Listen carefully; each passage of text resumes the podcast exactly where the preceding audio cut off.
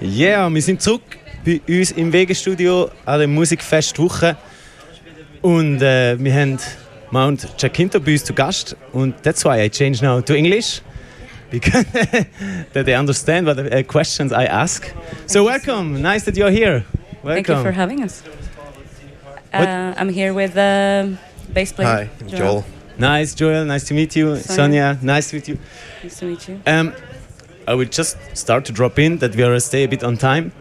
Yeah. Um, Sonia, you played before in uh, uh, Las Robertas and also in a band called Color Noise. Yes, yes. So, Mount Jacinto is a, your new project. Can you say a bit what is the story behind how it started, or yeah, why you decided to start a new project? Yeah, actually, I was in the plan of uh, moving to Switzerland. Yeah. And um, I had like my last show in California, and then we mount, uh, we visited this uh, mountain called Mount San Jacinto. Oh, sorry about that. I don't know if it was me. I also don't Um, know who was it. and um, oh yeah maybe that as i was saying um, yeah I, I went to the mountain and it was really nice and i was like oh this is so peaceful and, and then i thought oh it would be so nice also to make like this type of more peaceful sound you know like go into that direction because the first projects you know uh, first one was very rock and roll also i was in my 20s he was very angry it was almost like post-punk and then um, we had Las Robertas, which was like garage, and then now for me it moved to a more in in a peace state, kind of adult, mature maturity in music. Yes. yeah. Okay. So I, I'm more focused about the lyrics, about yeah, So it was also The stories. so it was connected to your personal development somehow also. exactly. Nice, And I yeah, wanted okay. to go into this direction. I always wanted to have like this type of sound, and that's exactly where we started to focus. Nice. So it was really like this mountain had this impact on you, like this influence. So you would say that, especially this mountain, is kind of a inspiration for you, or you maybe think also like with I don't know if you had time to visit some Swiss mountains as well. oh no, of course. They're beautiful. I mean, Ah, nice. in that time, of course, I, I, I didn't move to Switzerland yet. Yeah. I was not in Switzerland. So Yeah. um, now I have connected a lot with different mountains. You know, Mount Rigi, I, I love it. the queen of the Um, mountains, as they call the yes. the Rigi. yes, and um, I think uh, mountains in general remind me that we have to keep somehow moving um, up or forward. And also for me, uh, musically in that time, it was like um, I felt like I reached uh, a personal limit where I was not challenged musically anymore. So Okay. I wanted to also, the mountain for me was like, oh, cool, maybe I should Go to the top. yeah, so like uh, look for that sound, for that bassness, like um, yeah, wanted to, to make more mellow. Amazing. Yeah. I'm quite impressed, but the, I mean, mountains are really impressive, but that it has this much an impact. I mean, it's a wonderful story somehow. Yeah, for me, mountains always have um, symbolized. I don't know if you have watched Holy Mountain of Alejandro Jodorowsky. I heard that it's really good, but I didn't Yeah. watch it yet. Yeah. So in, in in the spiritual sense, mountains represent ourselves. Yeah. We are the mountain.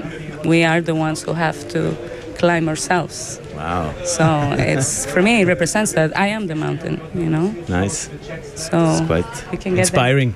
Thank you. But it's, this is Alejandro Jodorowsky's Yeah. you know, uh, main idea. I just continue his work because Nice. he inspired me a lot, actually, ah, nice. artistically. Really Yeah. hmm Interesting. Yeah. Yeah. Really good. Just that I also ask some question to you, Joel. How, how was your story to enter the band? Um, it was very interesting. I met Sony already uh, a couple of years prior, I believe, Yeah. and uh, we tried to make music for a long time. It just never materialized for Yeah. one reason or another. And uh, one day she proposed, "Hey, I would like to record some songs. How you feel about doing this?" And then we started working together, recorded some songs, and here we are. Yeah, he, he also produced uh, our EP, the one that, the only Yeah. EP that we have released at this. And he, he was crucial also for this because he also brought so much, um, how can I say it, like the design of the sound. Yeah. Okay. He understood very well what I what I was trying to transmit, Nice. and he did it in a very nice way. I think like the the, the, the sound of it, his influence to it, also he was so important. Like Thank you. Yeah, of course. just because we talk about the sound, I also thought when I just listened to the EP again today, I thought it more or less it's psychedelic music, but I I, I tried to to figure out there's a bit uh, kind of an innovative thing that it makes quite unique with sound elements, and uh, I, just because we talk about this, and uh, then I read on the. I don't know if you call your genre uh, by yourself like that, but I read on the homepage of the festival that it's called chamber psychedelic or yeah, something. I know. We're trying to be, uh, how you say it, um, when you're, um, I mean, for me, chamber psych is like, um, it's like art pop. Okay, yeah. It's more like it, it has, it has obviously tints of psychedelia, but it doesn't go completely to the to the psychedelia that we know that is like that revival of Yeah. the sound of the 70s it has psychedelia but it's also mixed with other other influences like talking heads it has Yeah. like that dryness of the guitars that Yeah. kind of late and well beginning of late 70s beginning of the 80s sounds it also has like this post-punk uh, wave kind of guitars so it's chamber psych is like a combination of psychedelic music but it doesn't go completely into psychedelia Yeah. it just has little tints there It's, it's like pop psych like psych pop yeah Yeah. It's a bit what I also felt in that uh, it had a lot of psychedelic vibe, but there was so much more inside the sound, and uh, yeah, I think it, it's, it's nice to hear it from you in your words now, because I tried to figure out as well what were the other elements of sound, but now uh, with Talking Head and everything, it makes quite sense. Yeah, yeah, it has a lot of that, you know. And and yeah, chamber psych for me is like psychedelic tints, but it also is like kind of art pop because it's also Yeah. very conceptual in a way. yeah, Like he, he has like a direction. yeah. Nice. Um, I read that your last show that you played before this project was at the Coachella Festival, this huge festival in the US. Yeah. And now you play like uh, on the, the newcomer stage.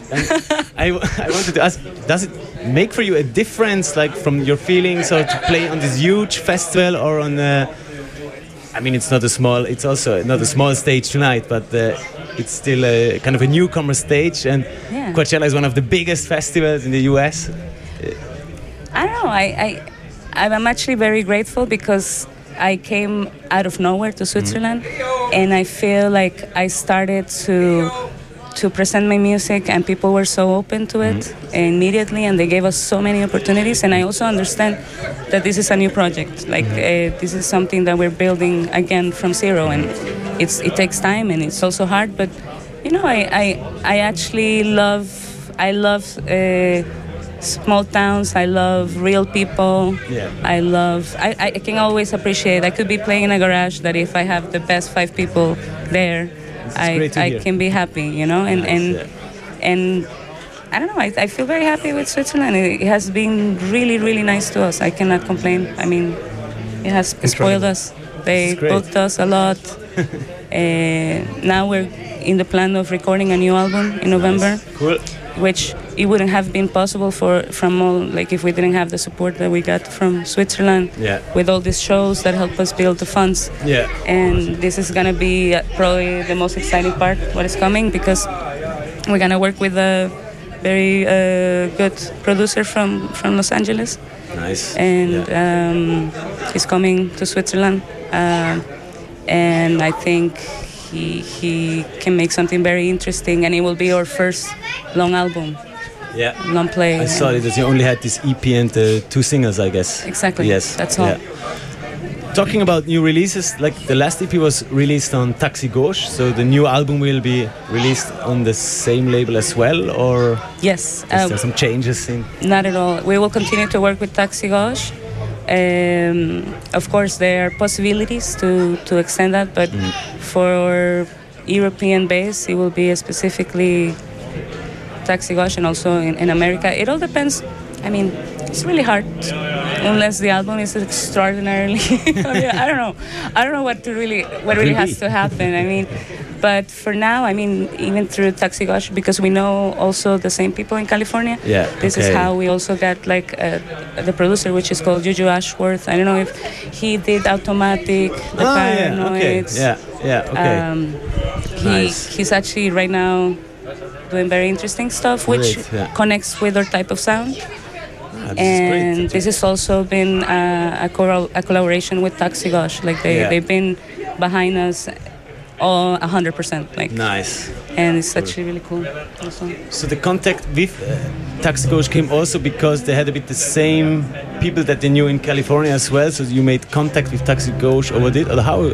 I I know Pete since a long time. Even when I was playing Las Robertas, when I came to Switzerland and started to meet Ginny, he also knew the band. He knew Las Robertas at the time, and I remember this was probably six years ago that we started talking. And then later I moved to. Later I moved to Switzerland and we just continued our friendship. And then I told him one day, "Hey Pete, you know I have this project." Show him the songs, and he was like, "Oh, cool, let's do it." Amazing. And then yeah, we went for it. It's cool when you can do a working together in such a friendship easy way. I mean, Yeah, and great. he's a really cool guy. Like Pete is so such a nice guy. Like it's very easy to work with him actually. and he goes crazy on every concert. yes, he gives his soul. Yes. Oh yes, he does.